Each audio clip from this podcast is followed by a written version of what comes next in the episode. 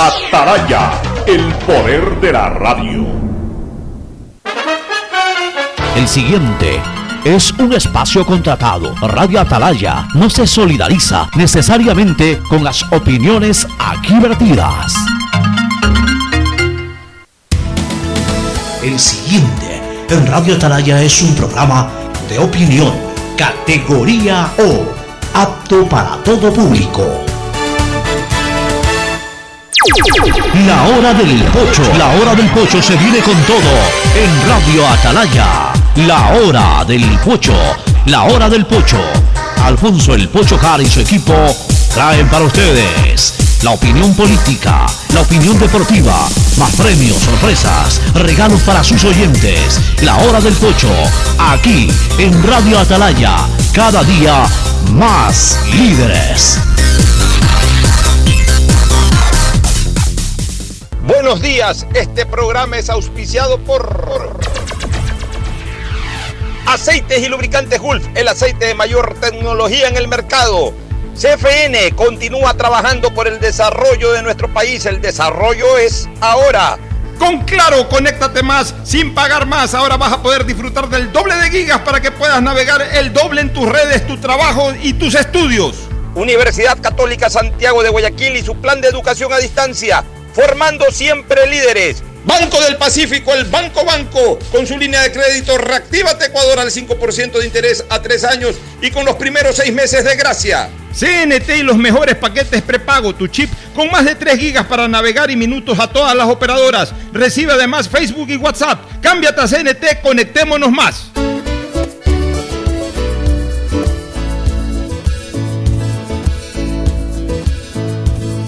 Camino sobre tu piel morena y siento tu latido. 680, sistema de emisoras Atalaya. En su año 76, Atalaya nunca falla y marca la raya del bienestar, del progreso y la libertad de Guayaquil, de Ecuador y del mundo. Por eso es una potencia en radio, cada día más líder. Y un hombre que ha hecho historia, pero que todos los días hace presente y proyecta futuro en el Día de los Ecuatorianos. Este es su programa matinal, La Hora del Pocho de este martes 14 de julio del 2020. Aquí estamos junto a Fernando Edmundo Flores Marín Ferfloma, que de inmediato va a pasar a saludar al país. Fernando, entramos de lleno contigo. Buenos días. Eh, buenos días con todos, buenos días, Pocho. Efectivamente, un día más que tenemos muchas novedades, muchas noticias, mucha, mucha acción de parte de la Eh, toma de algunas decisiones y de algunos allanamientos de computadoras, dos empresas públicas, en fin, hay varias, varias cosas que tratar, eh, también la apertura de ayuda para la gente de, Quito, que ha sido trasladada, algunos, algunos enfermos graves de COVID han sido trasladados a los hospitales de Guayaquil para, ante la escasez de camas y en las UCI de Quito, en fin, hay mucha, mucha noticia hoy día. Así es, Fernando. Hoy día yo reflexionaba sobre este tema, este comportamiento de Guayaquil, 200 años después de haberse independizado. Guayaquil en ese momento surgió por Guayaquil y a partir de aquello Guayaquil comenzó a surgir por la patria. Guayaquil se convirtió en el puerto de desembarque de los grandes líderes de la independencia, a efectos pues que desde Guayaquil organizar la campaña independentista eh, hacia el norte, hacia la sierra ecuatoriana, especialmente en donde había que sacar a las tropas de Aymerich, a las tropas de la Real Audiencia de, Quito, en este caso, a, a, las tropas realistas, a las tropas españolas, y liberarnos, independizarnos de lo que en nuestro himno nacional conocemos como el yugo español. Y así fue, ¿no? Así comenzó la independencia en el Ecuador a través de esa acción sublime de Guayaquil. Guayaquil fue el primero. Guayaquil fue el que asumió el riesgo. Guayaquil fue la luz de la libertad para Ecuador. La luz de la libertad para lo que después se llamó Ecuador fue Guayaquil. Para lo que yo diría se llamó el sur el sur, no del continente, pero hablemos sí del sur eh, del gran proyecto Bolívar. porque así lo, lo identificaban incluso, Ecuador ya lo identificaban como el sur del proyecto. Bolívar tenía claro que tenía que independizar a Venezuela y a Colombia, a lo que él llamaba el centro y norte de su proyecto, y el sur de su proyecto es, era justamente eh, Ecuador, después lo que se llamó Perú, y por supuesto Bolivia. Y ahí, ahí estuvieron al final de cuentas los cinco países de los cuales se hizo cargo Bolívar. Y a partir de Ecuador se comenzó a generar la luz de la independencia para estos otros países, para Perú y para Bolivia.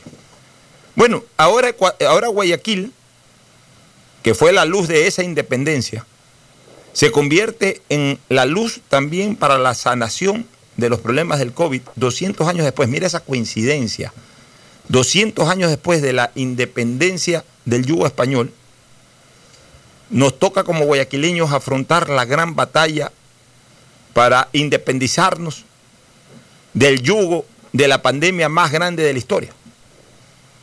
Porque yo no recuerdo, no- la historia de recordar una pandemia tan brutal como esta del COVID, con todos los efectos de la pandemia, no solamente en la parte física o biológica o humana, sino también en la parte económica.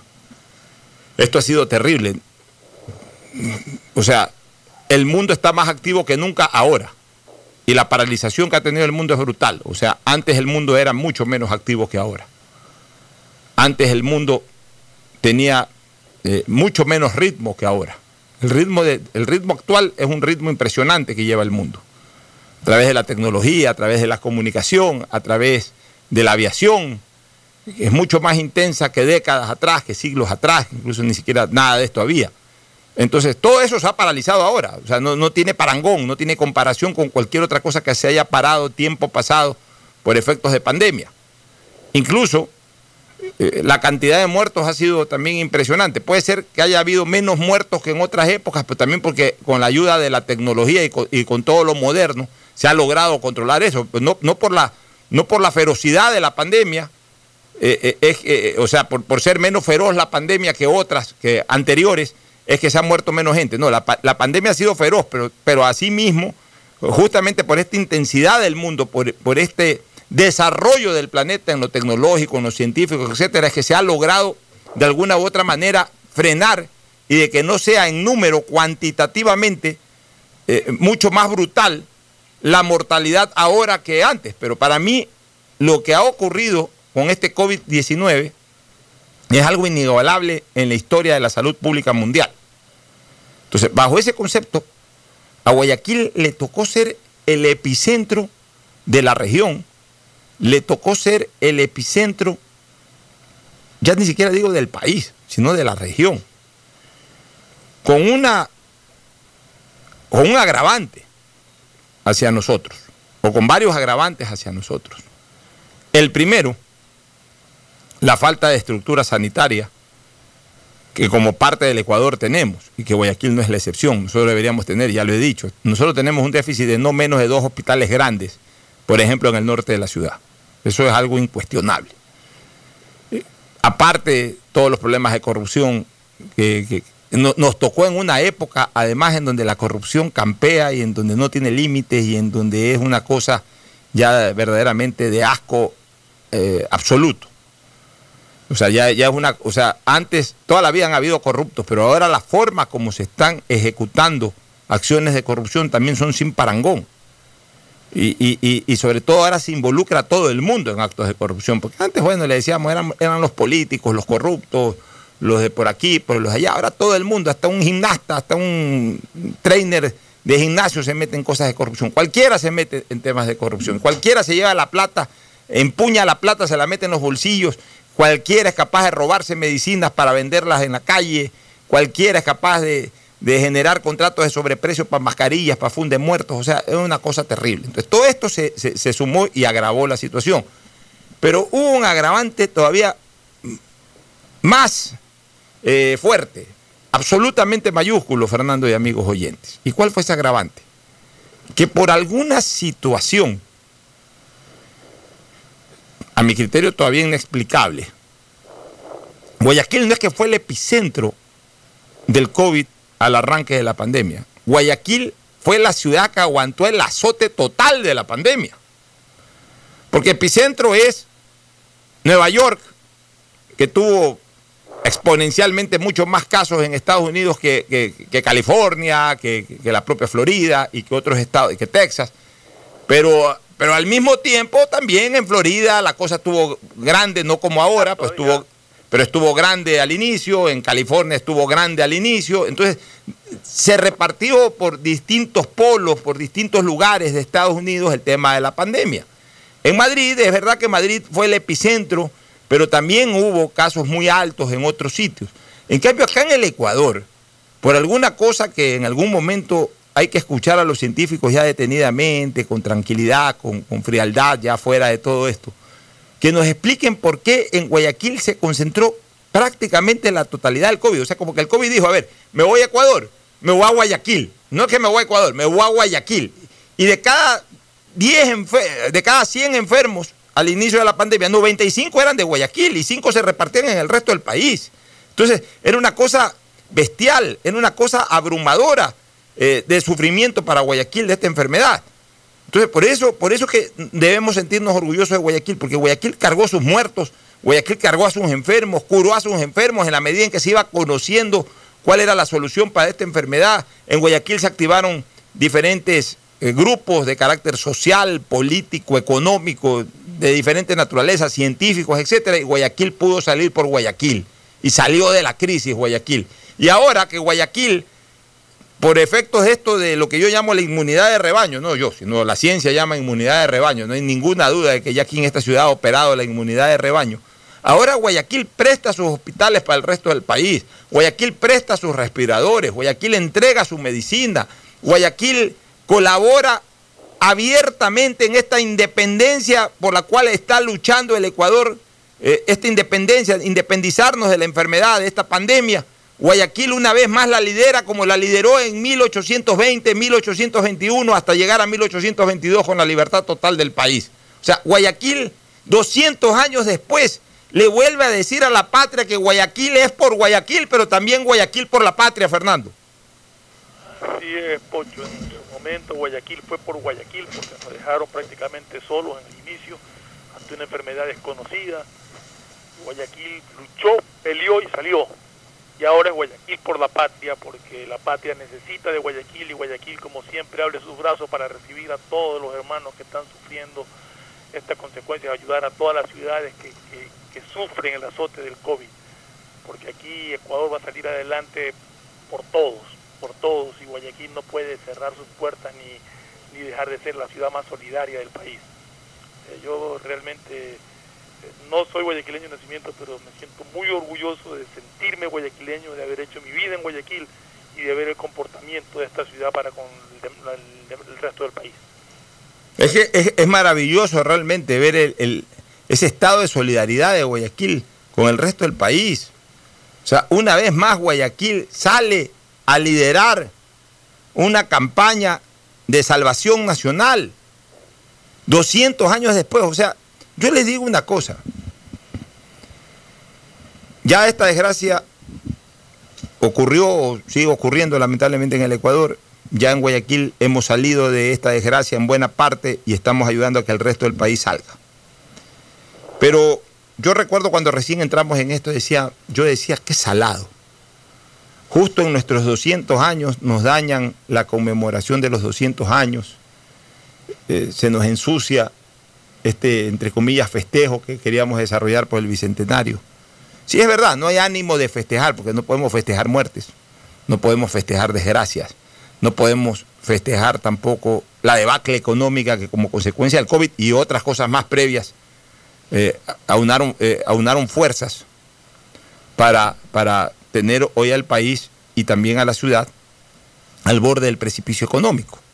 O sea, eso no se puede celebrar, por supuesto. O sea, no, no estamos con ánimo de fiesta, hablemos así.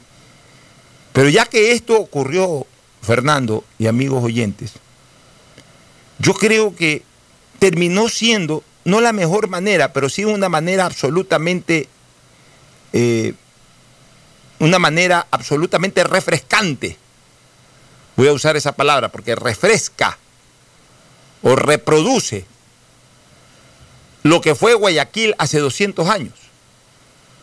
O sea, termina siendo lo mismo. La única diferencia es que el enemigo aquel era visible, eran soldados realistas, y el enemigo de ahora fue invisible, este virus, que además afectó al mundo entero. Pero, pero se, se reprodujo nuevamente, se recreó nuevamente, se refrescó nuevamente lo que ha sido Guayaquil siempre.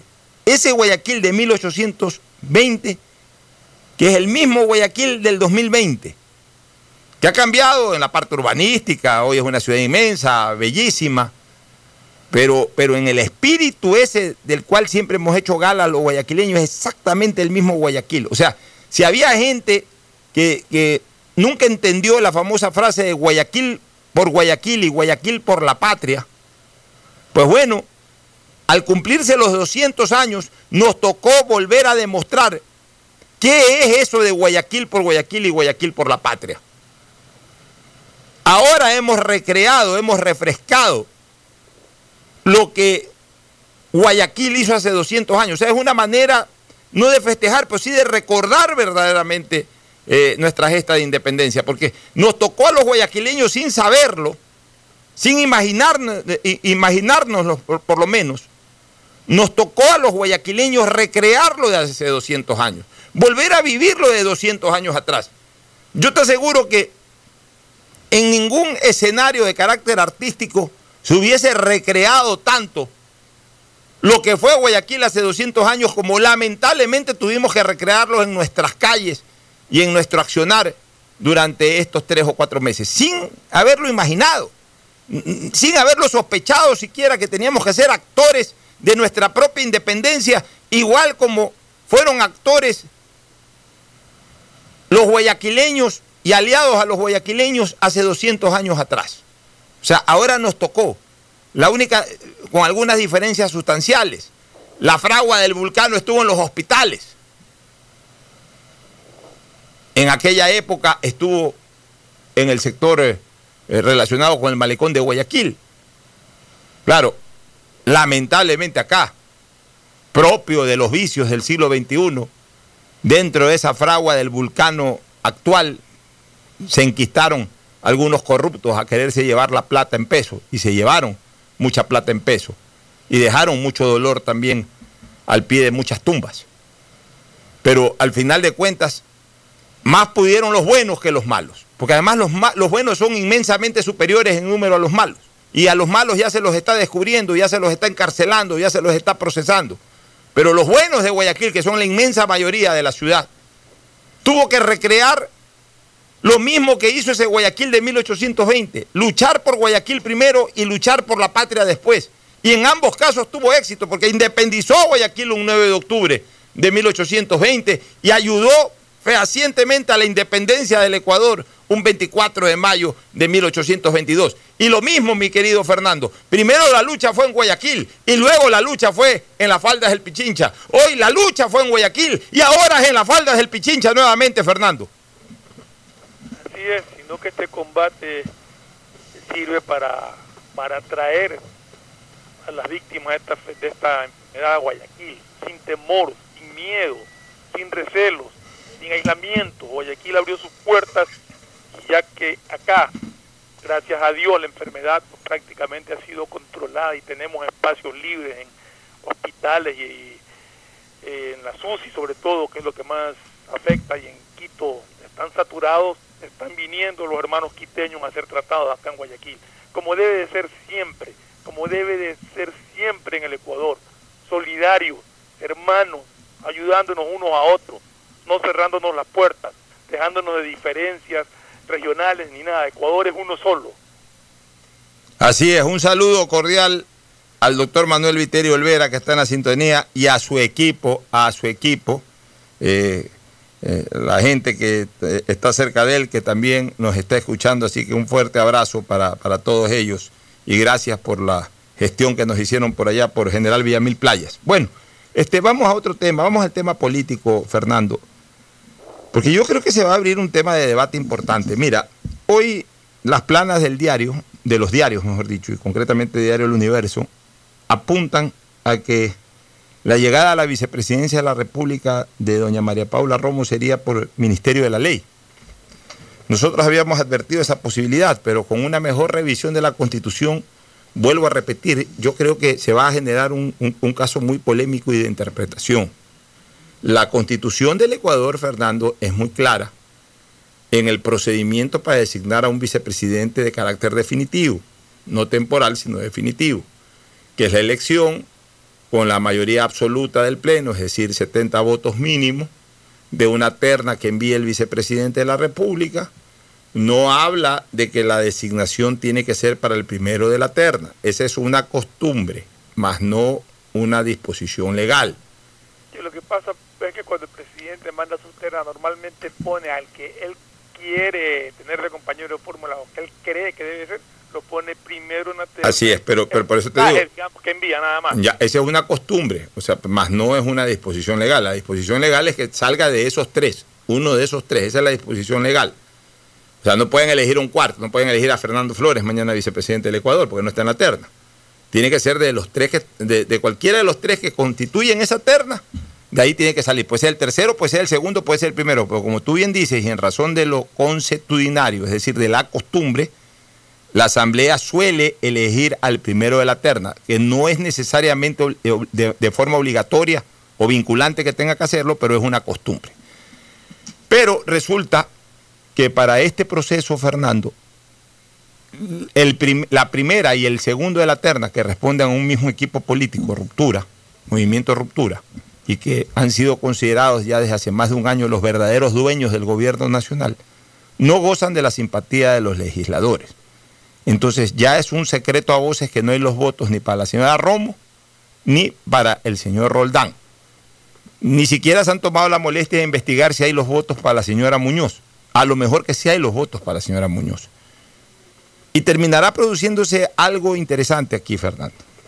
Mira, yo ahorita tengo serias dudas de que la señora Romo termine siendo la vicepresidenta del Ecuador, porque si es que la Asamblea trata el tema, si es que la Asamblea se pronuncia... Supuestamente el día jueves lo va a poner en el orden del día bueno, Litardo. Si lo pone el señor Litardo el día jueves, no te sorprenda que terminen habiendo los votos para la señora Muñoz. En el ánimo de que no sean ni Roldán ni la señora María Paula Romo. Entonces, este, por, ahí, por, eh, por ahí las fuerzas opositoras a la presencia de Romo en la vicepresidencia y el propio Roldán podrían unirse para darle el voto a la señora Muñoz y para darle al país de una vez por todas eh, ayer, eh, una nueva vicepresidenta del Ecuador. Yo ayer escuchaba asambleístas, entre esos a César no me recuerdo cuál otro, otro asambleísta, o incluso está uno de Creo, me parece, entre los que escuchaba, que la idea de ellos es devolver la terna. O sea, hacer, abocar conocimiento y devolverla. O sea, no pueden decir que, no, que, la, que la Asamblea no abocó conocimiento y entra por el Ministerio de la Ley. Va a tratarlo y la va a devolver. Por no, me imagino que tendrán sus motivos ya, pero, para enviársela de, de Pero vamos, pero vamos. ¿Cuál es, el, ¿Cuál es el procedimiento en ese caso? Ya, pero vamos, vamos analizando las situaciones desde el punto de vista constitucional. A ver, la primera hablemos sobre las inhabilidades, porque yo estuve leyendo bien la constitución, quise revisar artículo por artículo nuevamente, y sobre lo que yo ya tenía una convicción, pues ya con la nueva lectura que hice de la constitución me quedó absolutamente reafirmado. No hay ninguna inhabilidad de ninguno de los miembros de esa terna. Quienes hayan interpretado inhabilidad de la señora Romo, del señor Roldán o de la propia señora Muñoz por ser funcionarios, están equivocados. Porque las inhabilidades para el presidente de la República, las inhabilidades son exactamente las mismas que para cualquier otro candidato de elección popular. La norma constitucional habla claro de inhabilidades para, para, para, para candidatos de elección popular. En este caso, ninguno de los tres es candidato de elección popular. Y así como hay inhabilidades generales, hay este, condiciones específicas para ser presidente de la República, como por ejemplo la edad. Es una, la nacionalidad es otra, o sea, hay dos o tres características, dos o tres características específicas para ser presidente de la República o vicepresidente de la República que la cumplen perfectamente los tres miembros de esta terna eh, opcionada para la vicepresidencia.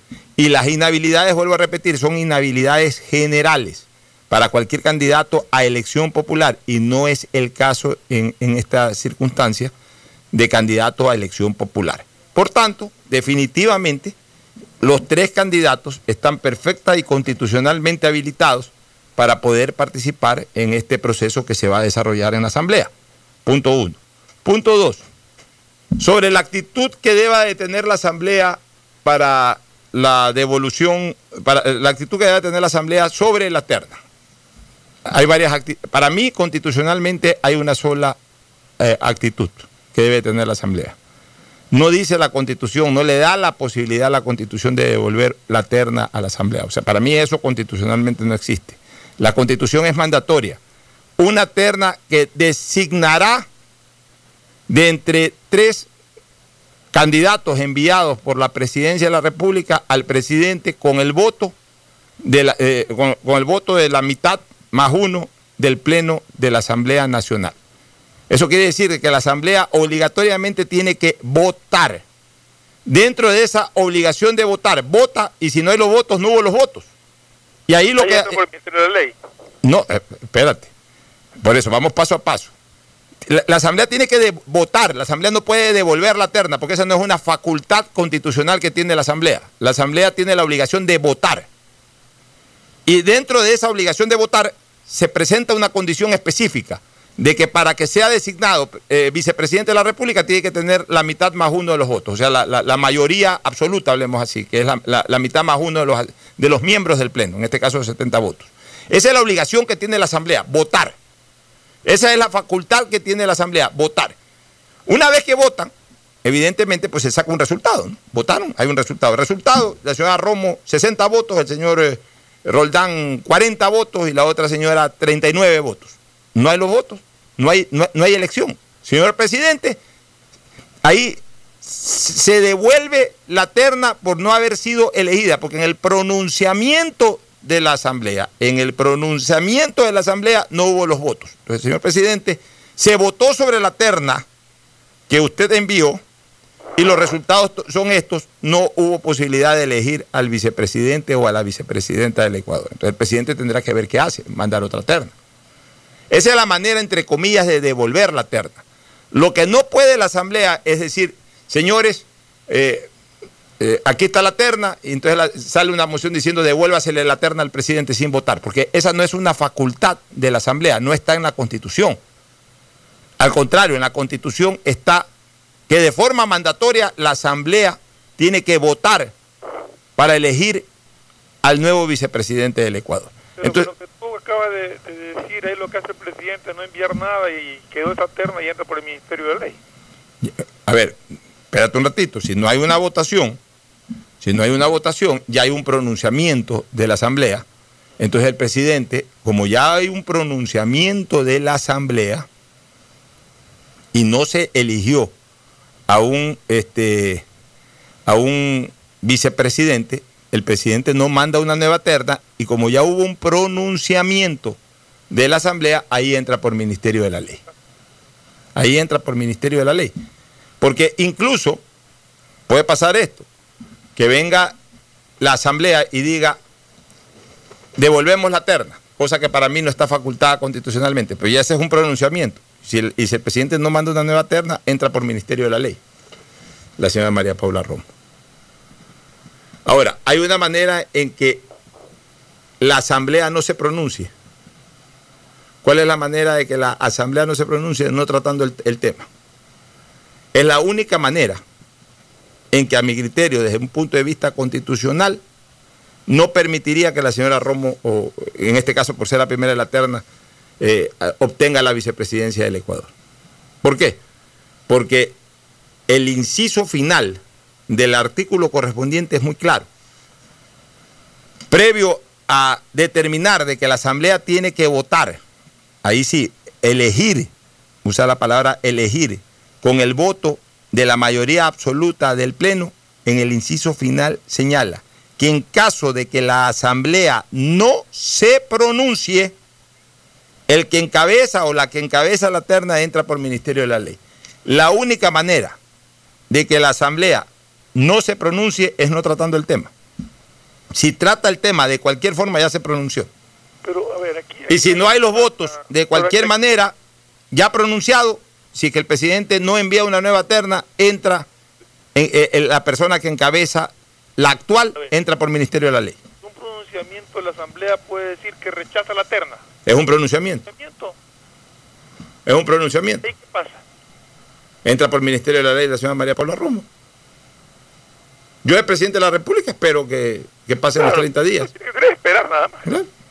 Porque, la, la- porque la, la- la- la norma es clara. El pronunciamiento tiene que ser en sentido de elegir. Si hay un pronunciamiento de la Asamblea en cualquier otro sentido que no elija, pero hay un pronunciamiento, simple y llanamente al término de los 30 días, la persona que encabeza la terna entra por Ministerio de la Ley. ahí lo que tendrían que hacer es lo que ponerse de acuerdo y votar en contra de, de dos de los tres, votar por el que menos rechazo les provoca, Así es. evitar que los otros dos puedan asumirlo. Si, eh, si la Asamblea en su mayoría no quiere a María Paula Romo, tiene que darle los votos a la señora Muñoz. O sea, esa es la lógica política. Sí. Aquí es, por, por- por- eh, eh, se, se llama votación por descarte. O sea, si es que la mayoría, o sea, 70 personas o 72 personas, hablemos así, que son la mayoría absoluta, no quieren que la señora Romo sea vicepresidenta del Ecuador o el señor Roldán que sea vicepresidente del Ecuador, no quieren esas 72 personas que hagan la lógica, que se la- esos 72 votos se lo den a la señora Muñoz. Y la señora Muñoz es la nueva vicepresidenta del Ecuador, legítima y constitucionalmente designada. Si la Asamblea, escucha, lo quieras mirar, eh, eh, eh, tendremos un vicepresidente que no es del agrado. ya, a ver, no, no es que no es del agrado, pues si lo puso en la, la puso en la terna, pues también No, le estoy agrada. no, no del No es la favorita, pero es del agrado igual, pues, no, ¿no? no, no. Estoy hablando que cualquiera de los tres va a ser, que ocupe la, la vicepresidencia, no es del agrado de la Asamblea, sino que sería puesta, eh, si es que la señora Muñoz, sería puesta en rechazo a otros Ah, sí, claro, por eso yo te digo. Es que aquí hay una cosa que es clara. La constitución, la constitución no da más opciones, este, tampoco Fernando.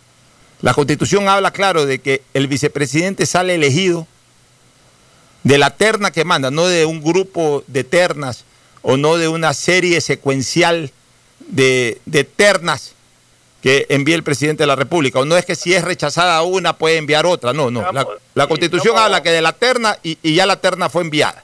Y seamos honestos, Pocho, o sea, el presidente manda una terna con las personas que él considere de su confianza y tiene todo el derecho a Entonces, hacerlo. No le pueden eh, estar en el jueguito de que no me gusta la terna, te la devuelvo, manda otra, manda otra, manda otra. No, no, no, es que la constitución... terna mientras no tenga impedimentos legales ninguna de las personas que conforman la terna Así para es. asumir el cargo, esa es la terna que tiene que ser tratada y elegir de esos tres al que más le guste. Ya, y en ese sentido, y en ese sentido, la constitución también es absolutamente mandatoria en lo que tiene que hacer la Asamblea. No le permite otra opción que elegir o, pr- o pronunciarse con el voto. Punto.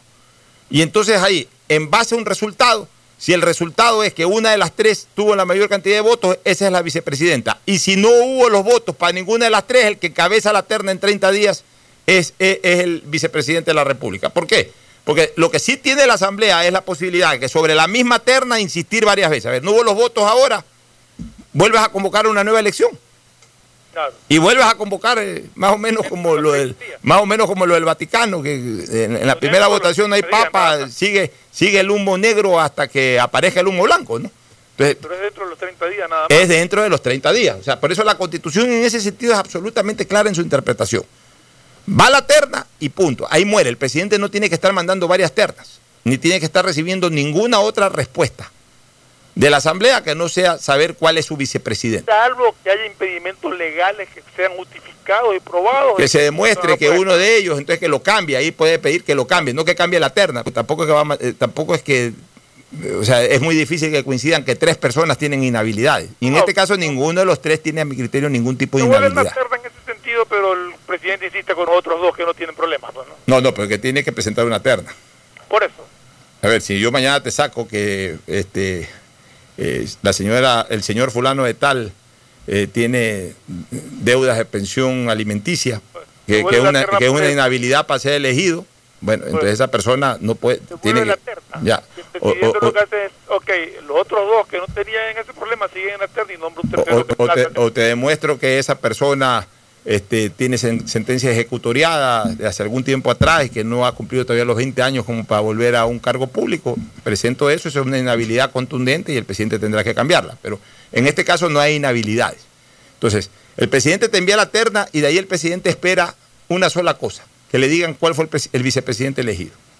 Y si no le dicen en 30 días cuál fue el vicepresidente elegido, él llama a la persona que encabezó la terna y la sienta como vicepresidenta de la República. Le gusta o no le gusta a la Asamblea. Eso es lo que dice la norma constitucional. 30 días están corriendo. Ya, los 30 días están corriendo. Entonces, cualquier pronunciamiento que tenga el- el- con- el- la Asamblea Nacional, cualquier pronunciamiento, cualquier naturaleza, que vote y no haya los votos. O sea, excluyendo el que vote y hayan los votos, porque en el momento que votan y hay los votos para una de los tres, ya ese es vicepresidente y se acabó la película. El problema es que no hay los votos. Vota y no hubo los votos suficientes para ninguno. Se pronuncia en torno a devolver la terna o cualquier otro tipo de pronunciamiento, el presidente lo que tiene es que esperar los 30 días. Y si no designan un vicepresidente, él sienta como vicepresidente definitivo, en este caso a la persona que encabezó la terna, que es una mujer, por tanto pasa a ser vicepresidenta del Ecuador. O sea, no hay otro camino. El único camino, escúchese bien desde el punto de vista constitucional, para que crearía una polémica, que crearía una polémica bajo la interpretación literal, y ahí habría que ir a otro tipo de interpretación, que es la del espíritu de la norma constitucional, que eso es otra cosa. Pero por lo menos la única manera de que bajo la interpretación literal se cree el vacío, se cree el problema, se cree el conflicto de interpretación, es si la Asamblea no se pronuncia para nada, es decir, no trata el tema. No trató el tema, no lo puso en el orden del día, no trató, no se pronunció. Entonces ahí sí los asambleístas pueden decir, ok, no ha habido ningún tipo de pronunciamiento de la Asamblea, por no- tanto no, no se puede cumplir lo de que la primera persona No. de la terna pase a ser vicepresidenta por Ministerio de la no Ley. hay algo en la ley, no, yo, no- yo soy ignorante en temas ya estrictamente legales, pero tengo entendido que no, se llama, no se llama silencio administrativo o algo así, si no se pronuncia, automáticamente también entra por el Ministerio de la Ley. Pero es que acá hay una, acá hay una palabra, una palabra que puede generar el conflicto de interpretación, que es la palabra pronunciar. El pronunciar es actuar, es pronunciarse. O sea, pronunciarse a nivel legislativo es actuar, es tomar una decisión en, en- eh, en- en positivo o en negativo. que es en positivo, que estén los votos y, y- y salga una persona designada, o que es en negativo, pero igual es un pronunciamiento, que no haya habido votos para nadie. Pero ya ese es un pronunciamiento. Otro pronunciamiento, vuelvo a repetir, esto que se, se les está ocurriendo que para mí no es constitucional, esto de devolverle la terna al presidente. No hay devolución de terna, pero ya es un pronunciamiento. La única manera de que no haya ningún tipo de pronunciamiento, Fernando, es que no se trate el tema. O sea, que no lo pongan nunca en los 30 días en el, en el, en el orden del día. Entonces, si no hay pronunciamiento, la interpretación del espíritu, a mi criterio, cabe de que la primera de la terna se posesione como Igual. vicepresidenta del Ecuador, porque ese es el espíritu, igual. ese es el espíritu de la norma. Sí, si no, Pero, si no hay pe- ningún, no lo ponen en el orden del día en- durante 30 días, para mí automáticamente entra la primera alterna como... Ya, pero eh, como está esa palabra que dice que tiene que pronunciarse y solamente en caso de que no se pronuncie entra la, la- la persona que encabeza la terna, podrían salir voces a decir, hey, la asamblea no se pronunció, por tanto no cabe en lo del Ministerio de la Ley. Y entonces ahí habría que hacer alguna consulta a la Corte Constitucional y, tendrá que pronunciarse al final de cuentas la Corte Constitucional, porque a ver, si también la mayoría de la Asamblea, pongámonos en un caso práctico, la mayo- el, el presidente no puede posesionar. Quien posesiona es la Asamblea. Claro, entonces si la Asamblea coge y dice, a ver señores, nosotros no, no tratamos el tema. No tratamos el tema porque por último no nos dio la gana de tratar el tema. Ya, no cumplimos con nuestra obligación constitucional. Sería fatal para la Asamblea, pues, ¿no? ¿Te imaginas que sería una cosa terrorífica para la Asamblea? Pues estamos hablando de temas hipotéticos que en el peor de los casos pudieran darse.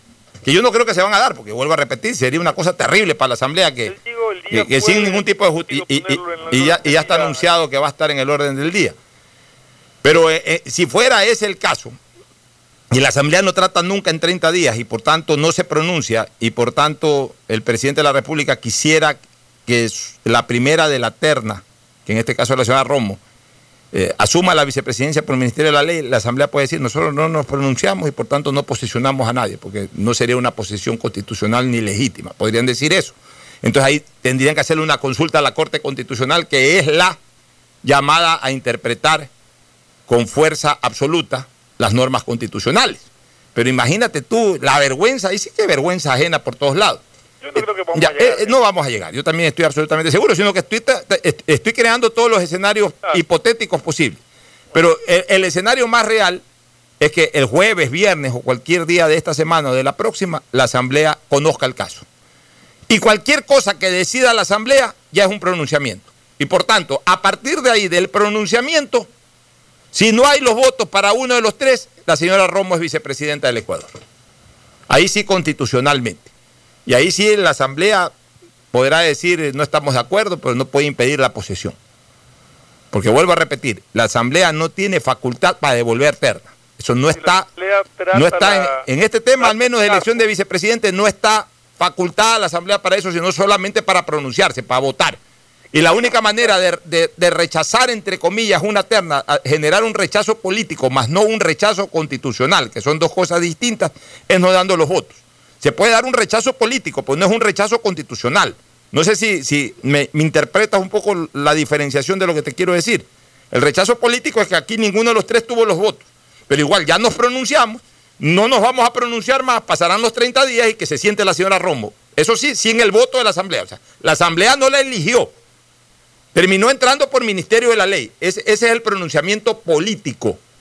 Pero constitucionalmente la señora pasa a ser vicepresidenta del Ecuador por Ministerio de la Ley. ¿Tienes claro el tema, Fernando? Sí, está claro. O sea, la, Asamblea al momento que trata el tema no puede ya desconocer el nombramiento, aunque entre por el Ministerio de la Ley de la vicepresidenta, simplemente no le da sus votos. Es decir, es una manera, una censura, entre comillas, política a, esa a esa, a esa, terna, el no elegir a ninguno y que entre por el Ministerio de la Ley, pero no se puede oponer a nombrarla, ni tiene argumentos para decir, eh, sí, yo no voté por ti. Simplemente trataron el tema, decidieron que ninguno era eh, del agrado de la Asamblea o no tuvo los votos necesarios para, que la Asamblea lo ratifique directamente y por lo tanto entra por el Ministerio de la Ley y tiene que ser reconocido. Ahora, ¿quién, yo creo que el Ecuador va a tener vicepresidenta. Al único que yo veo descartado de esa terna es el señor Roldán. Porque si hubiera los votos para Roldán, lo hay para María Paula O sea, es lo mismo, ¿no? Entonces, para mí, o es María Paula Romo, o es la señora Muñoz. ¿El nombre cuál es? Alexandra, creo. No, recuerdo el nombre. Este, sí, Alejandra, María Alejandra Muñoz. volvería una María Alejandra a la vicepresidencia del Ecuador. Este, acuérdate que la, la segunda en hilo fue María Alejandra Vicuña. ¿no? Bueno, pero en todo caso, o es la una o es la otra. El del medio para mí está descartado porque vuelvo a repetir, si hay los votos, yo aquí aplico lógica política, si hay los votos para Roldán, hay los votos para María Paula Romo, que es la que encabeza. Entonces, aquí se podrían dar algunos escenarios. El primer escenario es que María Paula Romo termine entrando por Ministerio de la Ley, que yo creo es lo que terminará de alguna u otra manera empujando el gobierno si no hay los votos. O sea, el gobierno terminará bloqueando los potenciales votos para la señora Muñoz si es que no hay los votos para, para María Paula Romo. ¿Y de qué manera puede bloquear el gobierno esa votación? No dando los votos del propio gobierno en la Asamblea para nadie más que no sea para la señora Romo. Sí está claro eso, ¿no? ¿No le alcanza? ¿No le alcanza qué? Son 44. Sí, pero es que no creo... ¿Todos los demás están de acuerdo? Sí, pero no creo que todos los demás estén de acuerdo. Por eso te digo. Ya. Este, entonces, el gobierno trataría con sus votos de, que son para María Paula Romo o no son para nadie más. Ya. el segundo escenario. Ahora, sería un caso raro que el, que el presidente mande una terna y que su partido vote en contra de un integrante de la terna y que ésta sea elegida por los demás. Ah, sería, a ver, propio de un propio de un gobierno sin liderazgo absoluto. Pues, sí es. Ya. El segundo escenario, entonces, el primer escenario es que entre María Paula Romo por Ministerio de la Ley. El segundo escenario, y para eso podría darse esto, ¿no? De que al final de cuentas, si es que no hay los votos para María Paula Romo, el mismo gobierno bloquearía que haya votos para nadie más, y concretamente para María Alejandra Muñoz, para que no se ha designado nadie y entre María, María Paula Romo por Ministerio de la Ley. El segundo escenario es de que las fuerzas eh, contrarias a que entre María Paula Romo, que tiene muchas reacciones individuales en la Asamblea, que es grave lo de, lo de María Paula Romo, porque tiene muchas, muchas este, reacciones individuales, o sea, no solamente de bloques políticos, sino que incluso dentro de bloques políticos que podrían darle el voto, por ahí cuatro o cinco que no la pueden ver ni en pintura y que no le darían el voto.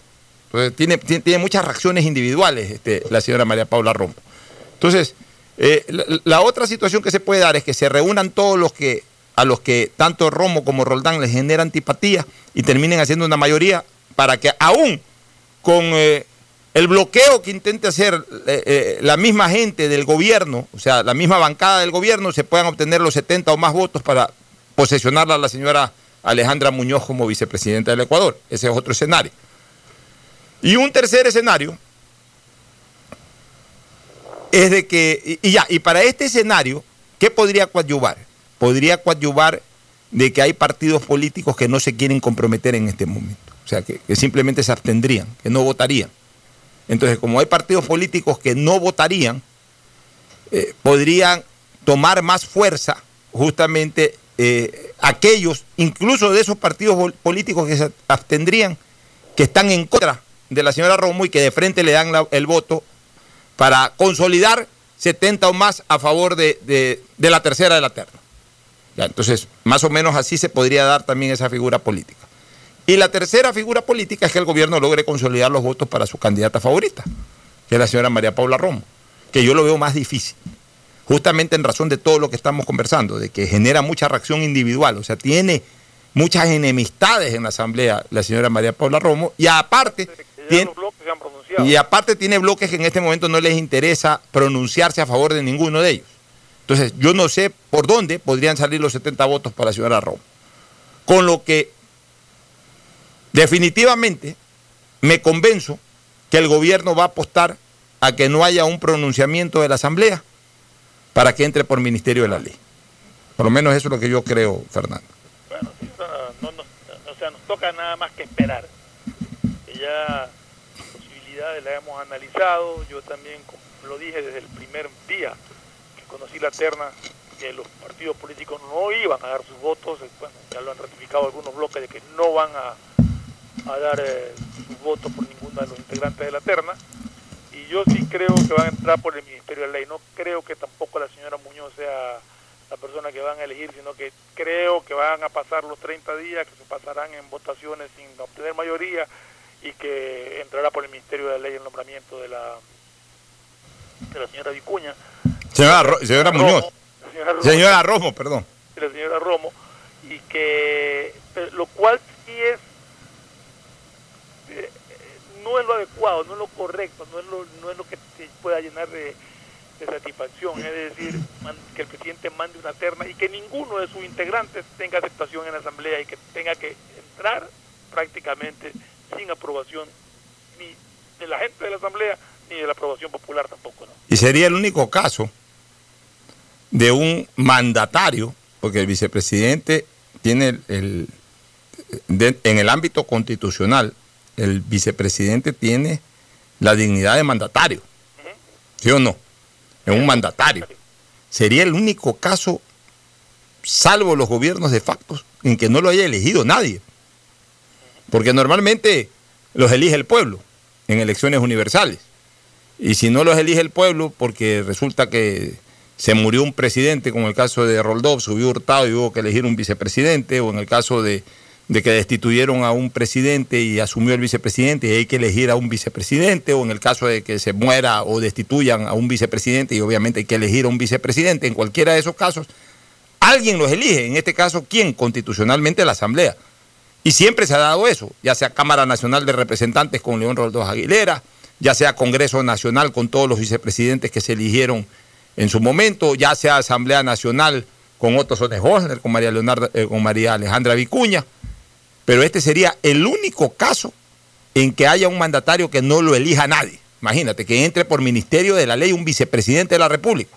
Y bajo mi hipótesis de que no me extrañaría que la señora María Paula Romo termine siendo presidenta del Ecuador, porque yo sí soy de los que sostengo que la adoración que le tiene el presidente Lenín Moreno hace de que a lo mejor pretenda cumplirle el sueño dorado a la señora, de terminar encargándole aunque sea tres meses la presidencia. Imagínate tú que terminemos con un presidente, con una presidenta del Ecuador que no la terminó eligiendo nadie, ni siquiera la Asamblea. Sería terrible, ¿no?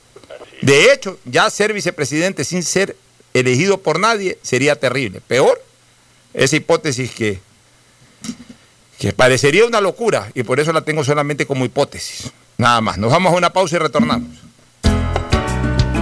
El siguiente es un espacio publicitario apto para todo público.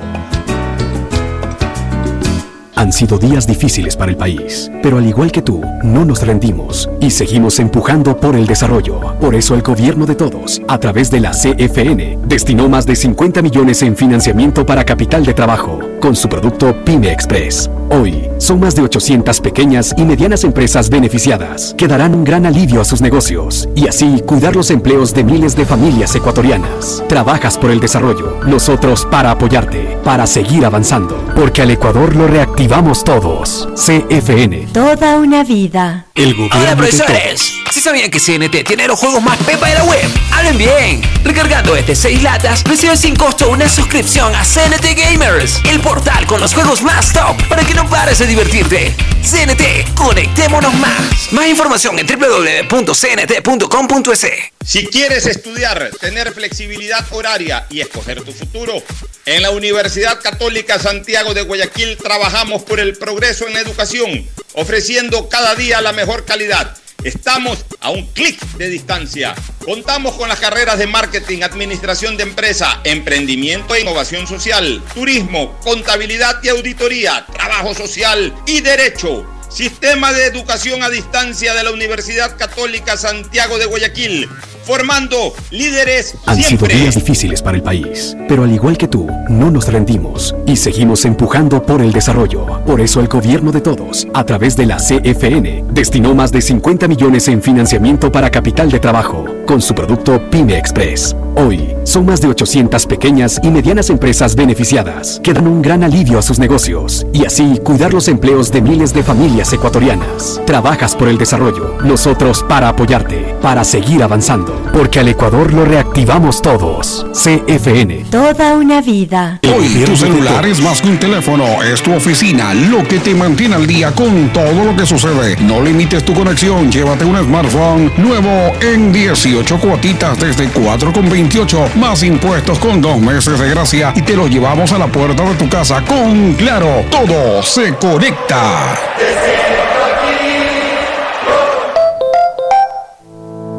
Algo cambió y se siente. De a poco nos vamos reactivando, a pasos cortos pero seguros, sintiendo que podemos volver a una nueva realidad. Para recibirte con la misma calidez de siempre, el Aeropuerto Internacional José Joaquín de Olmedo abre nuevamente las puertas de Guayaquil, reiniciando las operaciones de los vuelos comerciales con 30% de sus frecuencias habituales y cumpliendo un estricto protocolo de bioseguridad aprobado por el COE Nacional, Autoridad Aeroportuaria, en coordinación con la Alcaldía. Te recuerdan que a Guayaquil la levantamos juntos. Que Guayaquil viva y la gente que progresa.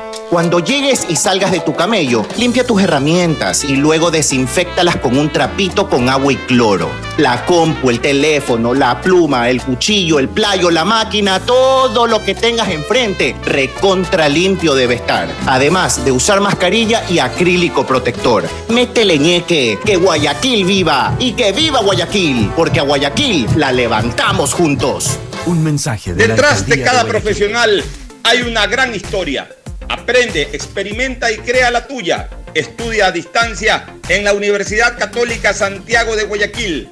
Contamos con las carreras de marketing, administración de empresa, emprendimiento e innovación social, turismo, contabilidad y auditoría, trabajo social y derecho. Sistema de educación a distancia de la Universidad Católica Santiago de Guayaquil, formando líderes siempre. ¿Qué más, mis brosters? Somos Giga y Minuto. Habla bien, esos manes CNT saben. Pero de Leif. Y con sus paquetes prepago de 1 a 6 dólares, recibes 2 gigas en redes sociales. Y muchos megas adicionales para navegar. Cachaste, ¿no? Pero more than you.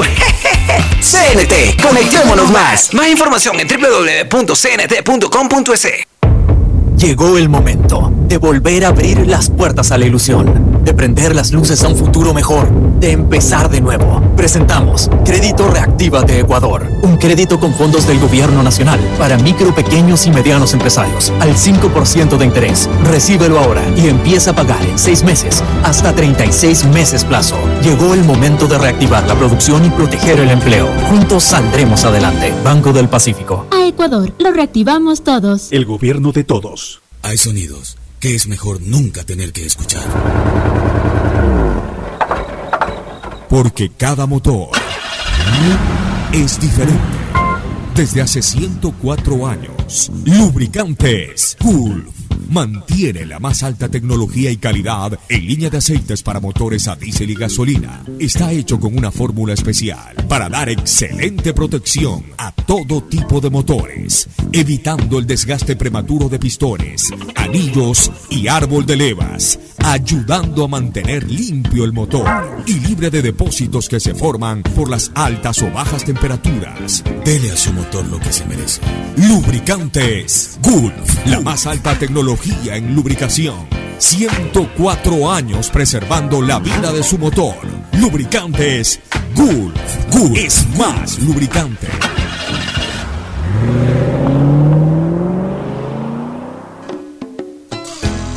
Fin del espacio publicitario.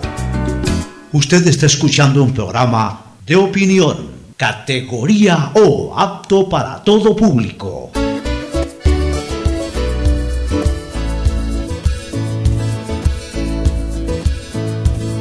Camino sobre tu piel morena y siento tu latido. Bueno, retornamos, Fernando, y habría que hacer un análisis político de todas estas renuncias que se están dando en estos últimos días, y una de ellas, ayer la, la comentamos in extensis, la del gobernador eh, Pedro Pablo Duarte, quien ha señalado que los asambleístas dejan mucho que desear y que eh, obviamente él va a seguir al ex vicepresidente de la República, Otto Sonne-Holzner, y que no descarta la posibilidad de participar en la contienda electoral. Y eso me hace pensar, este, Fernando, que Duarte definitivamente pues tiene la pretensión de encabezar alguna lista para la Asamblea, obviamente pues aliado a Otto Sonne-Holzner en cualquier proyecto político en que Otto eh, termine vinculado, ya sea de manera no digo independiente, porque realmente para cualquier opción electoral tienen que vincularse a alguna organización política, pero ya sea vinculado a un movimiento político no tradicional o a cualquiera de los movimientos políticos tradicionales. Y, y hablando con... Pocho, en el programa, yo te dije que para mí la renuncia de Duarte tenía tinte político y que iba a entrar en una campaña electoral. Y te dije que iba a ser acompañado de otros Sonne con quien ha tenido muy buena relación en el tiempo que han estado. O sea, a ver, Otto a ver, y te digo cómo yo veo la lectura política que le doy a este tema. Otto Sonne-Holzner está ahí, está ahí, está esperando eh, el llamado de algún equipo que lo contrate para hablar en términos futbolísticos.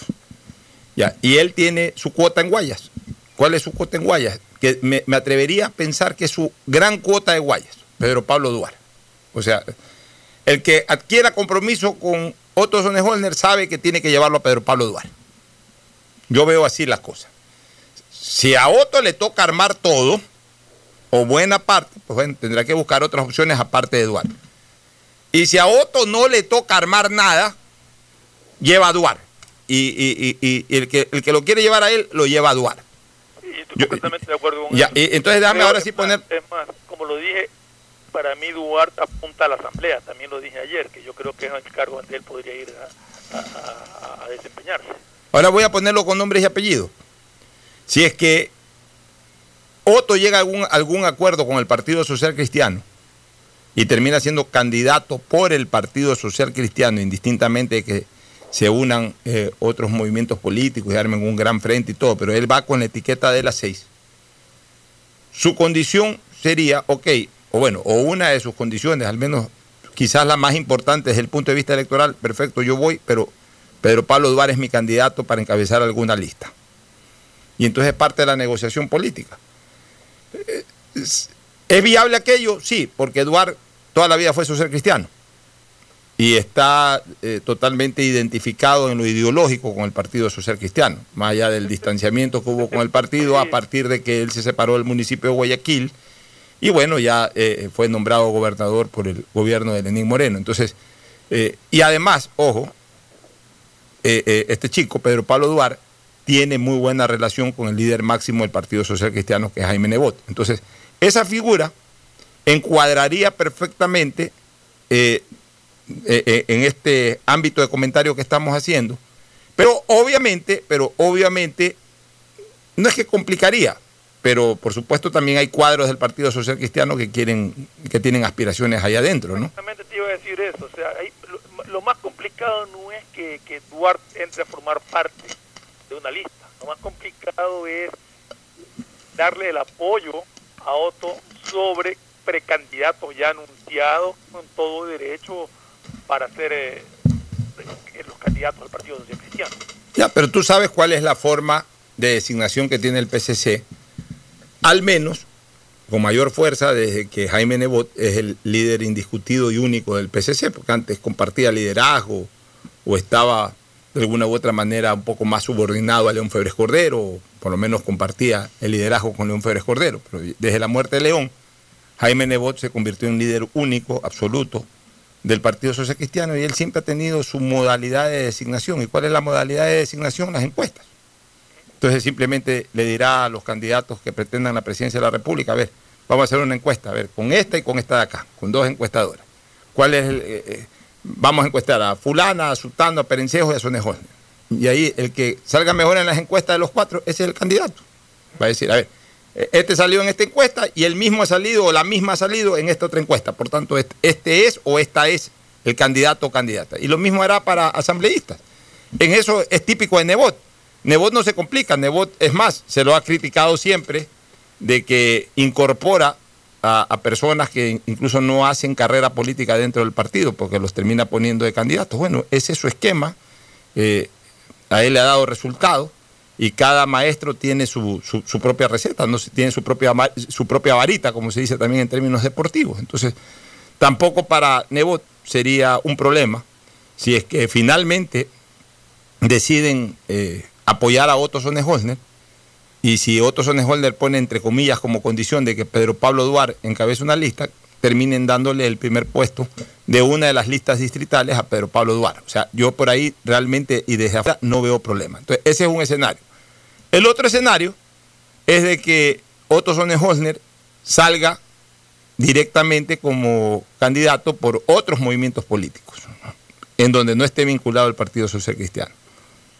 Dígase Podemos, dígase cualquiera de los partidos políticos estos que, que han sonado alrededor también de la candidatura posible de Otto Sonnenholzner. Entonces ahí le va a tocar armar más porque evidentemente son movimientos sin estructura, no es como la social cristiana que ya tiene una estructura definida, que ahí entra él y máximo puede meter uno. Acá ya tendría que armar un poco más. Pero ese de, armar un poco más de cajón en Guayas lo va a poner a, Pedro Pablo Duarte. ¿Por qué? Porque Pedro Pablo Duarte ha salido con una buena imagen a nivel provincial. Entonces hoy potencialmente es un candidato idóneo para eh, pelear un escaño en la Asamblea.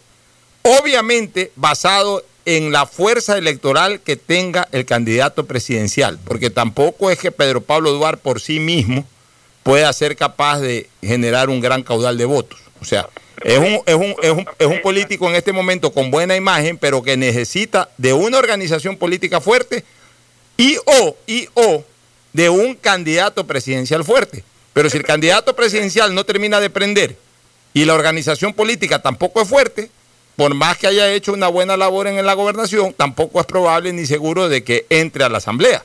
Entonces, tampoco no es un tema de, que prácticamente ya voy a la asamblea el próximo mes de mayo, va a tener que pelearla. Salvo que entre por una organización muy fuerte y en primer puesto, o salvo que esté respaldado por un candidato presidencial muy fuerte. Siempre se ha dicho que el candidato presidente es el que arrastra gente a la asamblea, normalmente. O sea, eh, lanzarse asambleístas en el respaldo de un candidato presidencial con fuerza es muy difícil llegar. En muchos casos llega uno o dos nomás. Lo, realmente lo, los candidatos presidenciales fuertes son los que más fuerza tienen también en, en los bloques legislativos de la y yo creo que, que todo estaría supeditado a- al respaldo que pueda tener eh, Otto Sonnenholder como candidato. Si es que, bueno, ha manifestado participar en una campaña electoral, todavía no ha manifestado 100% ser candidato presidencial. No, no creo que todavía lo, lo aclare y estamos esperando justamente cuál partido político o cuál movimiento político le va a dar la oportunidad a Otto Sonnenholder de ser candidato. Así es. Y bueno, sigue esperando también la decisión de Álvaro Novoa. Esa Pero- para el 28. Sí, pero como decíamos ayer, Álvaro puede decidir todo lo que él quiera decidir, pero él depende de una decisión del Consejo Nacional Electoral, de que no le extingan su movimiento político.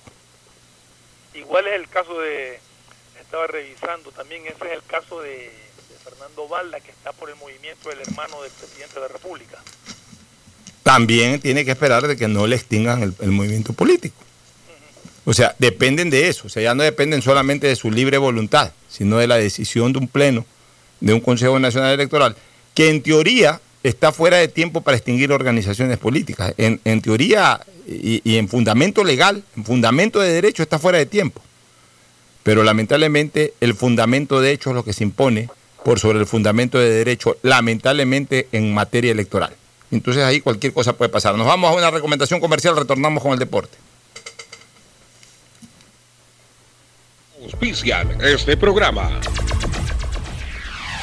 Aceites y lubricantes Gulf, el aceite de mayor tecnología en el mercado. Acaricia el motor de tu vehículo para que funcione como un verdadero Fórmula 1 con aceites y lubricantes Gulf. El gobierno de todos y la Corporación Financiera Nacional continúan trabajando por el desarrollo de nuestro país. Si ya tienes un crédito con la CFN, puedes diferir tu pago con una ampliación de plazo y los pymes podrán extender el diferimiento hasta el mes de agosto. Ingresa a www.cfn.fin.es. CFN, el desarrollo es ahora. ¿Quieres estudiar, tener flexibilidad horaria y escoger tu futuro? En la Universidad Católica Santiago de Guayaquil trabajamos para el progreso en educación, ofreciendo cada día la mejor calidad y para ello estamos a un clic de distancia. Escoge la carrera de tu vocación. Puede ser marketing, administración de empresas, emprendimiento e innovación social, turismo, contabilidad y auditoría, trabajo social y también derecho. Consulta en nuestra página web mayor información y esquemas de admisión. Universidad Católica Santiago de Guayaquil, formando siempre líderes. CNT te trae los mejores paquetes prepago de 1 a 6 dólares. Recibe Facebook, WhatsApp y muchas gigas adicionales para que no pares de navegar. CNT, conectémonos más. Llegó el momento de volver a abrir las puertas de tu negocio con el crédito Reactívate Ecuador impulsado por el gobierno nacional al 5% de interés a 36 meses y los primeros 6 meses son de gracia. Solicítalo hoy en el Banco del Pacífico, el Banco Banco del Ecuador. Ahora vas a poder disfrutar del doble de gigas para que puedas navegar el doble en tus redes, tu trabajo y tus estudios. Y también compartir el doble con tu familia y amigos. Activa el nuevo paquete prepago de 2 gigas que viene con más llamadas ilimitadas a 5 números claro, 100 minutos a otras operadoras y gigas gratis para llamar y videollamar por WhatsApp y Facebook Messenger. Solo por 5 dólares. Conéctate más sin pagar más. Estamos en la hora del pocho. En la hora del pocho presentamos Deportes, Deportes. Muy bien, ya estamos en el segmento deportivo, novedades. Este, Mauricio Zambrano Izquierdo, ya Barcelona ha contratado al Team Angulo. Por 12 meses se dice presta. Mm, mm, mm. No soy yo de esa idea porque no da buena sensación. Son O dos sea, años de para que viene el Team No Angulo. solamente eso, olvídese de la para, así sea el goleador mundial. No da buena sensación eso de estar contratando jugadores en tiempo de pandemia, en tiempo de enorme crisis país y en tiempo de recontra enorme crisis institucional. O sea, Y con una demanda que le acaba de... y con una demanda. trámite la FIFA por un millón y pico de dólares por el, pa- por el pase de Alves. Sí. Yo, yo creo que Barcelona sí- sigue cometiendo ese error, ¿no? De, tener entre ceja y ceja siempre la contratación eh, eh, como, como una actitud eh, de primera instancia. O sea, de cualquier cosa hay que contratar, hay que contratar, hay que contratar. Lamentablemente, mal orientada la hinchada y también mal enfocado un sector del periodismo deportivo que creen que esto es cuestión de contratar. Después son los mismos, los, mismos periodistas de ese grupo de, prensa y los mismos hinchas, los que andan lamentándose, andan comentando que 50 millones, que 51 millones, que cómo es posible, que cómo han endeudado al club. Sí, cómo han endeudado al club, pero son los mismos los que desde atrás están. Sí, hay que contratar a tal jugador, hay que votar a tal técnico. No, si Barcelona ha perdido cuatro partidos, fuera el presidente y fuera el técnico. Entonces el presidente para, para satisfacer vota al técnico. Eh, no, es que ese jugador que trajeron es un paquete, hay que sacarlo y hay que contratar a otro. Entonces, vota a ese jugador y contrata a otro. Doble, triple costo. El costo inicial del paquete, la indemnización al paquete y la contratación del que viene a reemplazar el paquete, que si es paquete es cuádruple costo. que te iba a decir justamente. Y normalmente llega un paquete que no sirve para nada. Así es, porque encima se termina contratando al apuro, a la recomendación por ahí, porque termina siendo prioridad ya sacarse de encima el paquete y a ver qué pasa con el que viene. Mire que Barcelona arriba tiene a, a- a los que contrató a, a Mina, que es el que viene de Macará, está Jonathan Alves, está el paraguayo Colmán. Eh, hay que ver que mm, el- lo- Ángelo Quiñones me parece que es lo más seguro que Yo me había sería uno de los olvidado, de, jugadores yo me había hasta olvidado de de Colmán. Colmán, claro. es uno de los más seguros que eh, sería cedido al, al Deportivo Cuenca.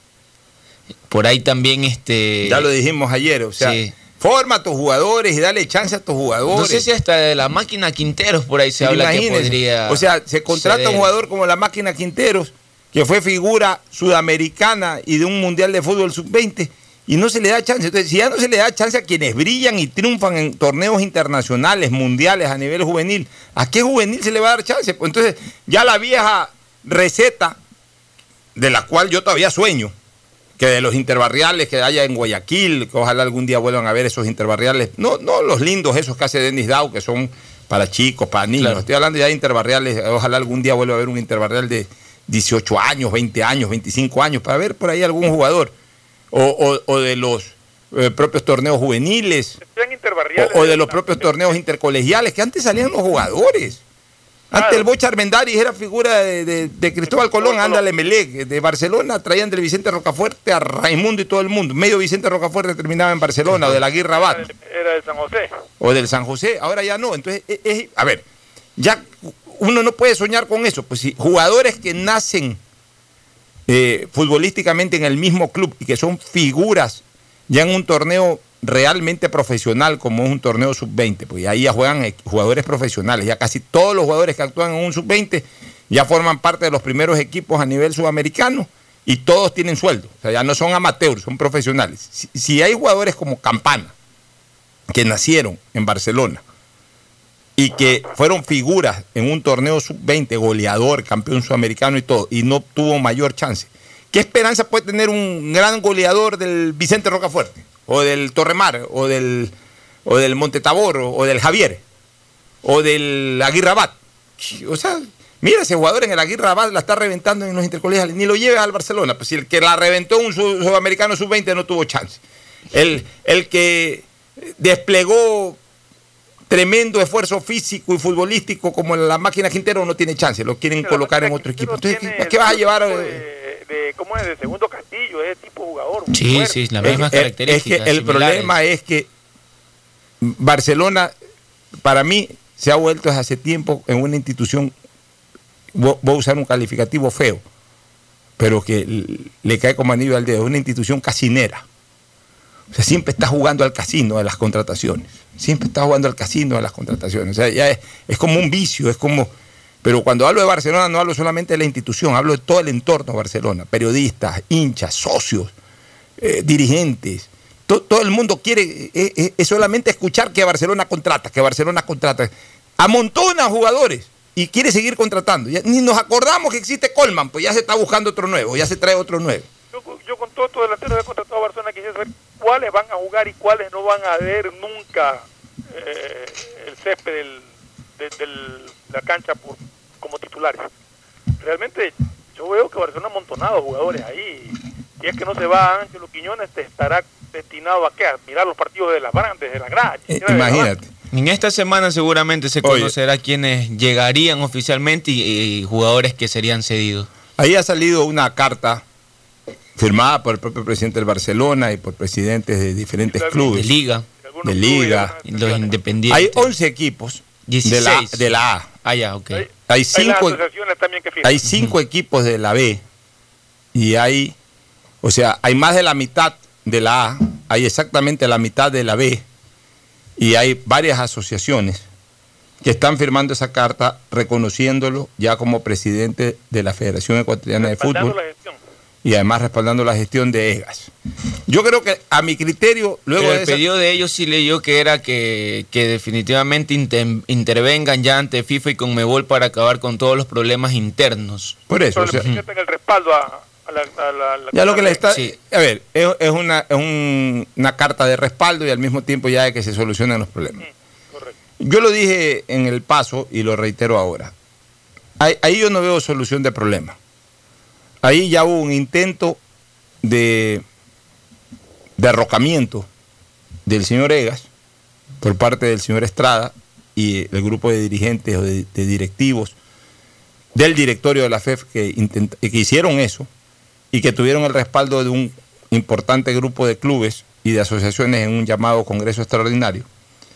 Y aparentemente se, se- se viró la tortilla. Es decir, ese derrocamiento ya quedó sin piso. EGAS estaría retomando el control de la Federación Ecuatoriana de Fútbol y muchos de los que estuvieron a favor de ese derrocamiento ya se están yendo con EGAS. Entonces, en ese momento, como no fraguó el derrocamiento, la única solución al tema es de que se retiren de la federación el señor Estrada y los miembros del directorio, por lo menos del fútbol profesional. Ya. Y si hubiese cuajado el derrocamiento a EGAS, la única solución era de que EGAS se retire. O sea, no pueden convivir, porque el tema fue demasiado grave. El tema fue demasiado grave. O sea, hubo un derrocamiento de por medio. No es que hubo eh, un par de palabras fuertes o de frases altisonantes, de una manifiesta discrepancia que se dijeron cualquier cosa. Bueno, y las palabras, como, como se dice Se en el argot popular, las palabras se las lleva el viento, después se toman un par de whisky los dos, se reúnen en una mesa, salen en una rueda de prensa, ya hemos aclarado nuestras diferencias y todo está, todo está normal. Ahí se puede. Justamente para, para eso, Pocho, yo creo que tiene que haber un pronunciamiento oficial de la Conmebol. No de la FIFA, porque la FIFA va a aceptar lo que la Conmebol diga, pero tiene que haber un pronunciamiento oficial de la Conmebol sobre la situación para que de una vez por todas sepamos quién es el presidente y justamente se dé lo que tú estás Yo- y es que yo creo que la Comebol ya con esta carta de apoyo, eh, la Comebol se va a dar cuenta que la mayoría de los equipos de la A, la may- eh, por lo menos la mitad de los equipos de la B, están con, con EGAS. EGAS es el presidente elegido hace año y pico, reconocido por la propia Comebol.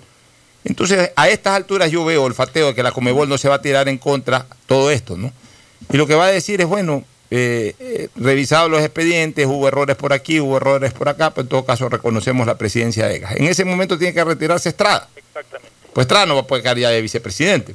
Y tiene que retirarse, eh, tienen que retirarse los integrantes del directorio de la Federación Ecuatoriana que cometieron este error garrafal, porque si la Comebol ratifica que EGAS es el presidente por una mala decisión del directorio, entonces están de más, pues por sensibilidad tienen que renunciar.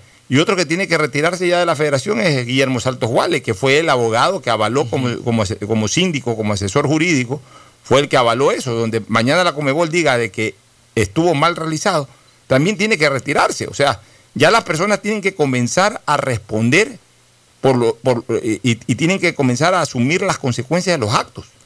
Mire, eh, para contarle que, eh, los que los equipos que no firmaron el- la carta están entre los equipos de Serie A, el técnico universitario, el Guayaquil City, el Muchurruna, Nacional, Emelec y Deportivo Cuenca. Y de la Serie B, el 9 de octubre, el Manta, el Gualaceo y Atlético Porteño. Fueron los que no están en el documento que dieron a conocer por... por Es claro que Guayas no estaba con EGAS, con, excep- con excepción de Barcelona. Pero miren a quién arrancha EGAS de, de- de- de- de Guayas, pues, ni más ni menos que a Barcelona. Entonces le da un peso importante. Porque el resto de los equipos reconocidos por Guayas, incluyendo Atlético Porteño, más el- la propia Asociación de Fútbol del Guayas, no se une a este reconocimiento. Y el resto son pues Nacional, este, y por, eh, por el Deportivo Cuenca y por ahí dos o tres equipos pequeños del grupo B. Pero en todo caso, ya suena a que Egas retomó fuerza en el control del fútbol ecuatoriano, que es lo que, que es lo que lo tenía débil cuando ocurrió aquel hecho. Porque, bueno, se decía, desde el punto de vista de la legalidad, Egas tiene la razón, pero en cambio no tiene la fuerza política porque no tiene el apoyo de los clubes. Pero en este momento, sosteniendo el concepto de legalidad, ya une también el concepto de fuerza sobre los clubes, de apoyo de los clubes, entonces ya lo hace a Egas mucho más sólido, a pesar de que yo creo de que su posición igual está debilitada en la Federación Ecuatoriana de Fútbol, por todo esto que sucedió y sobre todo por la manera como se ha venido organizando la federación de cara, por ejemplo, a las eliminatorias. O sea, en el fútbol se puede dar cualquier sorpresa y de repente ganamos la eliminatoria y clasificamos al Mundial en el primer puesto. Mientras no se jueguen los partidos, podemos seguir soñando y puede ser una posibilidad. Pero en la lógica, lo más probable es que ni siquiera tengamos opción a mitad de a mitad de eliminatorias, ni siquiera tengamos opción a pelear nada por el desorden con el que se está desarrollando el entre comillas proceso que ni siquiera se inicia con un solo entrenamiento, justamente para participar en, en el camino a Qatar 2022. Que a propósito, ya anunció ayer a través de la FIFA y de la Conmebol fechas para el inicio de las eliminatorias serían en el mes de noviembre, mientras que la Copa Libertadores se estaría reaperturando en septiembre. Sí, eh, específicamente el martes 15 de septiembre y la Sudamericana el 27 de octubre. Vamos a una pausa, retornamos. El siguiente es un espacio publicitario apto para todo público. Han sido días difíciles para el país, pero al igual que tú, no nos rendimos y seguimos empujando por el desarrollo. Por eso el gobierno de todos, a través de la CFN, destinó más de 50 millones en financiamiento para capital de trabajo, con su producto Pyme Express. Hoy, son más de 800 pequeñas y medianas empresas beneficiadas que darán un gran alivio a sus negocios y así cuidar los empleos de miles de familias ecuatorianas. Trabajas por el desarrollo, nosotros para apoyarte, para seguir avanzando, porque al Ecuador lo reactivamos todos. CFN. Toda una vida. El gobierno Hola profesores, ¿sí sabían que CNT tiene los juegos más pepa de la web? ¡Hablen bien! Recargando este 6 latas, recibes sin costo una suscripción a CNT Gamers, el portal con los juegos más top para que no pares divertirte. CNT, conectémonos más. Más información en Si www.cnt.com.es. quieres estudiar, tener flexibilidad horaria y escoger tu futuro, en la Universidad Católica Santiago de Guayaquil trabajamos por el progreso en la educación, ofreciendo cada día la mejor calidad. Estamos a un clic de distancia. Contamos con las carreras de marketing, administración de empresa, emprendimiento e innovación social, turismo, contabilidad y auditoría, trabajo social y derecho. Sistema de Educación a Distancia de la Universidad Católica Santiago de Guayaquil, formando líderes siempre. Han sido días difíciles para el país, pero al igual que tú, no nos rendimos y seguimos empujando por el desarrollo. Por eso el gobierno de todos, a través de la CFN, destinó más de 50 millones en financiamiento para capital de trabajo, con su producto Pyme Express. Hoy, son más de 800 pequeñas y medianas empresas beneficiadas que darán un gran alivio a sus negocios y así cuidar los empleos de miles de familias ecuatorianas. Trabajas por el desarrollo, nosotros para apoyarte, para seguir avanzando, porque al Ecuador lo reactivamos todos. CFN. Toda una vida. Hoy tu celular es más que un teléfono, es tu oficina, lo que te mantiene al día con todo lo que sucede. No limites tu conexión, llévate un smartphone nuevo en 18 cuotitas desde 4,28 más impuestos con dos meses de gracia y te lo llevamos a la puerta de tu casa con Claro. Todo se conecta.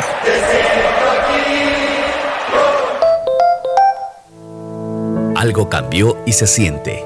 De a poco nos vamos reactivando, a pasos cortos pero seguros, sintiendo que podemos volver a una nueva realidad para recibirte con la misma calidez de siempre. El Aeropuerto Internacional José Joaquín de Olmedo abre nuevamente las puertas de Guayaquil, reiniciando las operaciones de los vuelos comerciales con 30% de sus frecuencias habituales y cumpliendo un estricto protocolo de bioseguridad aprobado por el COE Nacional, Autoridad Aeroportuaria, en coordinación con la Alcaldía. Te recuerdan que a Guayaquil la levantamos juntos. Que Guayaquil viva y la gente que progresa. Cuando llegues y salgas de tu camello, limpia tus herramientas y luego desinfectalas con un trapito con agua y cloro. La compu, el teléfono, la pluma, el cuchillo, el playo, la máquina, todo lo que tengas enfrente, recontra limpio debe estar. Además de usar mascarilla y acrílico protector. Métele ñeque, que Guayaquil viva y que viva Guayaquil, porque a Guayaquil la levantamos juntos. Un mensaje de la Detrás de cada profesional hay una gran historia. Aprende, experimenta y crea la tuya. Estudia a distancia en la Universidad Católica Santiago de Guayaquil. Contamos con las carreras de marketing, administración de empresa, emprendimiento e innovación social, turismo, contabilidad y auditoría, trabajo social y derecho. Sistema de educación a distancia de la Universidad Católica Santiago de Guayaquil, formando líderes siempre. ¿Qué más, mis brosters? Somos Giga y Minuto. Habla bien, esos manes de CNT saben. Pero de Leif. Y con sus paquetes prepago de 1 a 6 dólares, recibes 2 gigas en redes sociales. Y muchos megas adicionales para navegar. Sí cachaste, ¿no? Pero more than you. CNT, conectémonos más. Más información en www.cnt.com.es. Llegó el momento de volver a abrir las puertas a la ilusión, de prender las luces a un futuro mejor, de empezar de nuevo. Presentamos Crédito Reactívate Ecuador, un crédito con fondos del Gobierno Nacional para micro, pequeños y medianos empresarios al 5% de interés. Recíbelo ahora y empieza a pagar en 6 meses hasta 36 meses plazo. Llegó el momento de reactivar la producción y proteger el empleo. Juntos saldremos adelante. Banco del Pacífico. A Ecuador, lo reactivamos todos. El gobierno de todos. Hay sonidos que es mejor nunca tener que escuchar. Porque cada motor es diferente. Desde hace 104 años, Lubricantes Gulf mantiene la más alta tecnología y calidad en línea de aceites para motores a diésel y gasolina. Está hecho con una fórmula especial para dar excelente protección a todo tipo de motores, evitando el desgaste prematuro de pistones, anillos y árbol de levas, ayudando a mantener limpio el motor y libre de depósitos que se forman por las altas o bajas temperaturas. Dele a su motor lo que se merece. Lubricantes Gulf, la más alta tecnología en lubricación. 104 años preservando la vida de su motor. Lubricantes Gulf. Gulf es más lubricante.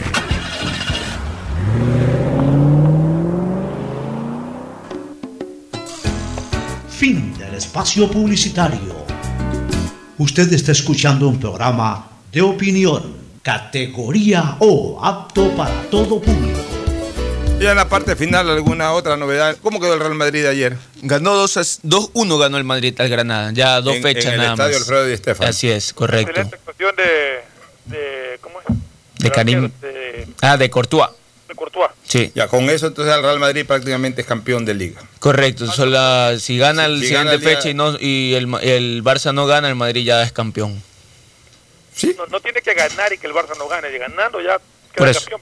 Exactamente, ganando el Madrid y que el Barça eh, que el Barça no gane. ¿Cuánto es la si diferencia? empata o pierde, No, no cuatro. importa que el Barça gane, hay cuatro puntos de ventaja y faltan dos fechas. Claro, si gana el, El Madrid ya es campeón. Si gana el Madrid es campeón, sí. ¿Y, y cuándo juega el Madrid? Eh, de aquí la fecha está programada, me parece que el Madrid juega el día miércoles. Ya la- O sea, pasado mañana. Y si pierden los dos también es campeón. Y si pierden los dos, es campeón. Claro. Mire, y si, y si pierde el Madrid y empata el Barcelona de España, también es campeón. El Barça juega el jueves y el Madrid juega el día Digamos que pierde el Madrid el miércoles. Jueves también. Ya, el y jueves digamos que El Barça es campeón el Madrid. Digamos que pierde el Madrid y empata el Barça, es campeón el Madrid, porque máximo podría igualarlo en puntos y por esta cuestión de los choques entre Se sí. viene en los horarios unificados las Madrid últimas dos fechas. O sea, el Madrid tiene casi todos los vientos a favor para ser campeón Sí. de la Liga Española. Eh, Escuchando una entrevista a- al presidente de la Liga Pro, Miguel Ángel Lor, él no descartó que se jueguen los partidos de- de- del campeonato ecuatoriano como se estaba jugando en la Liga, todos los días. No cabe. Hay una posibilidad de que se juegue así No también. cabe aquí. Pero, pero No tenemos, no tenemos las facilidades logísticas para eso. O sea, también hay que, que- que aplicarse. O sea, no se descarta, lógica. no lo aprobó, pero no lo Sí, pero descarta. es que te- hay que aplicarse en una real lógica. Pues. O sea, en España se puede hacer eso, pues para comenzar en España hay hasta tren bala. Uno se va de un sitio a otro a distancia en carro, seis horas en tren bala, lo cruza en hora y media, dos horas. Acá casi que ya no hay ni vuelos Guayaquil-Quito. Hay creo que cuatro vuelos al día Guayaquil-Quito. El resto del país está aislado. No vas a jugar todos los días. No, pero, pero asumo que se refiere a que programan los partidos para que, para que no estén todos acumulados en un día, sino que sean dos diarios, por decirte algo. No creo Ah, que puede ser que se juegue. No, pero es que ellos. eh, a ver, no, es que eh, según eh, Mauricio, dice que Miguel Ángel Or no descarta que se juegue bajo el esquema español de que se acumulen eh, o se desarrollen, mejor dicho, hasta tres fechas por semana. tres fechas por semana se juegan Eso va a ser difícil. No, o sea, que tiene que jugarse una fecha por semana. Y en algún momento meter una fecha que se intermedia. puede jugar dos fechas por semana, Pocho. O sea, de domingo a domingo. O sea, Dos fechas, no, no, no, miércoles y domingo. Claro, como se, se, se- se hacía. Se Mm. Pero hacía más adelante, para- no ahorita. Claro. Ahorita todavía no. Primero, los equipos están hasta duros. Segundo, la situación en el país no está todavía eh, habilitada como para eso. Mira que en la sierra está la cosa brava. Tercero, yo creo que sí hay que ajustar un poco para dos fechas, para dos fechas, eh, digamos que entre domingo y domingo haya una fecha intermedia, sí, pero ya más adelante, ya por el mes de septiembre, octubre, dos o tres de esas fechas pueden ir intermedias, porque hay que ajustar. Si el campeonato arrancaba este 17, calzaba perfecto para que termine antes de Navidad el campeonato sin ningún problema. Ahora hay que ajustar un poco. Pero es, es- lo de España a mí no me gusta tampoco. Uno- uno no- ves jugar al Madrid el domingo, lo estás viendo de nuevo el martes, no sabes ni qué estás jugando. A mí no me gusta eso. Mire que, que en Italia. uno. Y en Italia lo mismo, todo al apuro. La posibilidad de que hablábamos ayer de, de que se juegue este partido, estos partidos amistosos, es casi confirmado que se jugaría eh, Barcelona versus Guayaquil City y serán televisados estos partidos y otro en la capital que aún están por confirmarse los equipos. Gracias por su sintonía. Este programa fue auspiciado por Aceites y lubricantes Gulf, el aceite de mayor tecnología en el mercado. CFN continúa trabajando por el desarrollo de nuestro país. El desarrollo es ahora. Con Claro, llévate tu nuevo smartphone en 18 cuotitas desde 4.28 más impuestos y con dos meses de gracia. Te lo llevamos a la puerta de tu casa. Universidad Católica Santiago de Guayaquil y su plan de educación a distancia, formando siempre líderes. Banco del Pacífico, el Banco Banco, con su línea de crédito Reactívate Ecuador al 5% de interés a tres años y con los primeros seis meses de gracia. CNT y los mejores paquetes prepago, tu chip con más de 3 gigas para navegar y minutos a todas las operadoras. Recibe además Facebook y WhatsApp. Cámbiate a CNT, conectémonos más. El siguiente es un espacio contratado. Radio Atalaya no se solidariza necesariamente